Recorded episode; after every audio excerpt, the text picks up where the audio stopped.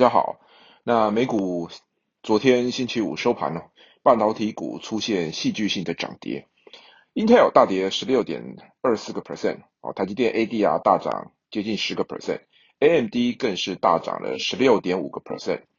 那这样戏剧性的变化呢，其实也标示了一个旧时代的陨落与新时代的展开哦。尤其是台北时间七月二十四号凌晨，Intel 法说会哦，Intel 确认了半导体高端制程一再递延哦，七纳米制程哦再延后六个月。那 PC 用的 CPU 呢，要延至二零二二年年底或甚至到二零二三年年初哦。资料中心用的 CPU 呢，则要延到二零二三年的上半年哦。那相反的呢，过去被 Intel 打得奄奄一息的 AMD 呢，则因为跟台积电的合作非常的顺利。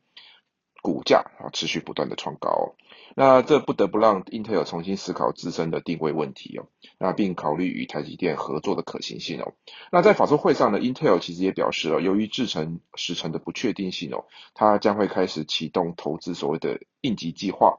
啊，以利用外部晶圆代工厂的产能哦。那 Intel 呢，以其以其资料中心用的这个 GPU 这个为例哦，表示将使用外部或内部的科技哦，并于二零二一年年底或二零二二年年初来推出来。所以市场就解读哦，那 Intel 呢可能要开始外包给台积电这个趋势呢势不可免。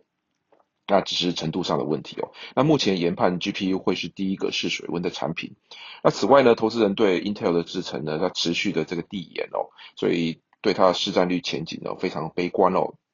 并认为台积电将会受惠于 Intel 外包产能的趋势哦，并同时受惠那 AMD 哦基于侵蚀哦 Intel 市占率的扩张哦，因此呢，这个 AMD、Intel 跟台积电的股价都同时产生了巨大的调整哦。那虽然我们认为 Intel 在 PC server 的市场呢仍然有完整的生态系优势哦，然而已经逐渐丧失过去的半导体制程优势哦。那 Intel 可能为为了避免优势持续流失哦。除了会扩大外包给台积电之后，我们研判了未来更有可能，Intel 会趁着台积电哦赴美国亚利桑那扩大投资的时候呢，将部分哦甚至将 Intel 呃全数的晶圆厂哦授予台积电。那我们认为这个部分呢也是超前部署哦，台积电取这个取得的这个呃超前部署的机会。那甚至呢我们也不排除哦，像 Intel 跟台积电这样的这个。呃，晶圆厂买卖的协商哦，已经在台面下持续进行了呃一段时间了。那这也是我们认为台积电赴美投资哦，其实是象征了一个新的半导体产业秩序的开启哦。那将来呢，我们在看这个半导体投资的时候，半导体格局的时候呢，我们看的眼光和格局啊，要再更呃扩大一点哦，这样子才不会产生误判。